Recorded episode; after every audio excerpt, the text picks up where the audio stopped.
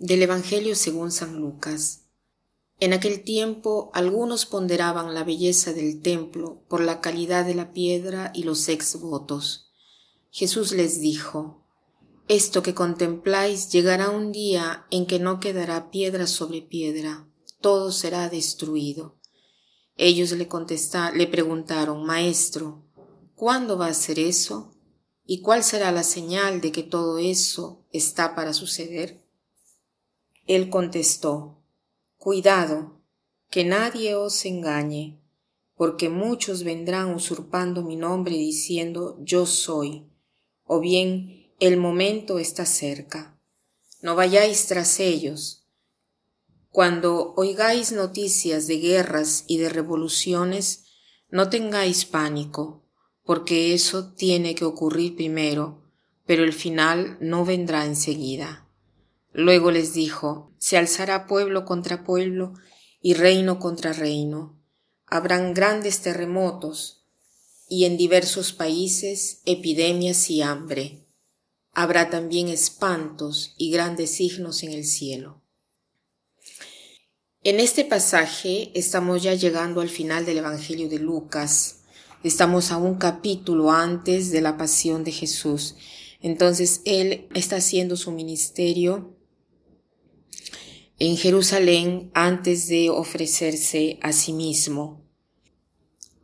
En este capítulo habla de cosas útiles y vemos eh, algunas personas que están observando el templo, admirando el templo y se dan cuenta de cuán hermoso es.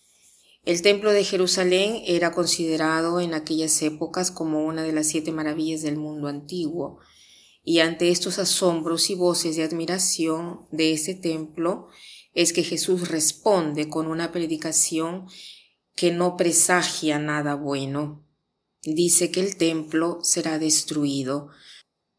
El templo era un lugar donde se ofrecían sacrificios a Dios, donde se podía encontrar al Señor y encontrar el perdón de los pecados, un lugar muy importante y esto me hace pensar a cómo es nuestra seguridad, porque para la gente de aquel entonces el templo era todo, tal es así que cuando fue destruido ellos entraron en crisis. Si pensamos en otro evangelio donde Jesús vota eh, a aquellos que estaban vendiendo cosas en el templo, eh, no significa solo que eh, que quiere decir que vuestros corazones no son limpios y deben salir de aquí, sino que Jesús está anunciando que hay un templo superior a aquel que existe ahí, ¿no? Está hablando del templo de su cuerpo.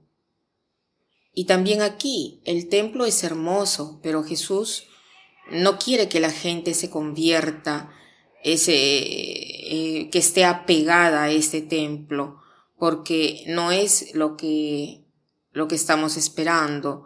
Existe un templo superior, el cuerpo de Jesús, que viene ofrecido por nosotros, y siempre es a través de Jesús que podemos estar en comunión con el Padre.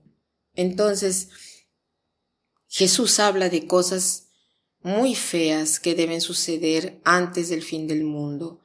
Habla de terremotos, de guerras, de hambrunas, de epidemias, y lógicamente son cosas que nosotros no queremos que suceda, pero que deben suceder. En realidad, si damos una ojeada en el mundo, eh, eh, son cosas que ya existen en nuestro tiempo y de todas maneras no sabemos si Jesús vendrá mañana, dentro de un año, dentro de mil años. Nadie sabe, sino solamente el Padre. Eh, pero creo que el hecho que ya vemos todos estos acontecimientos nos puede ayudar a recordar que este mundo no es nuestra verdadera casa, que estos sufrimientos nos recuerdan que debemos mirar hacia arriba, que hay un lugar que nos espera, que va más allá de nuestras expectativas y deseos. Y este es el modo que nos podría ayudar a no satisfacernos, complacernos con las cosas de acá, sino de mirar a Jesús y desear las cosas futuras. Entonces, hoy de repente podríamos pensar a cuáles son nuestras seguridades, eh, eh, dónde podemos encontrar nuestra identidad o la belleza que queremos de la vida. Tal vez eh, relaciones que esperamos de no perder o cosas del trabajo que nos dan seguridad. Tratemos hoy de confiar todas estas relaciones, preocupaciones, deseos al Señor, pidiéndole de ser la única cosa que nosotros buscamos y que deseamos. Y para terminar, quiero citar una frase de San Agustín que dice así. Nos has hecho para ti, Señor, y nuestro corazón no está tranquilo hasta que no repose en ti. Nos has hecho para ti, Señor, y nuestro corazón no está tranquilo hasta que no repose en ti. Que pasen un buen día.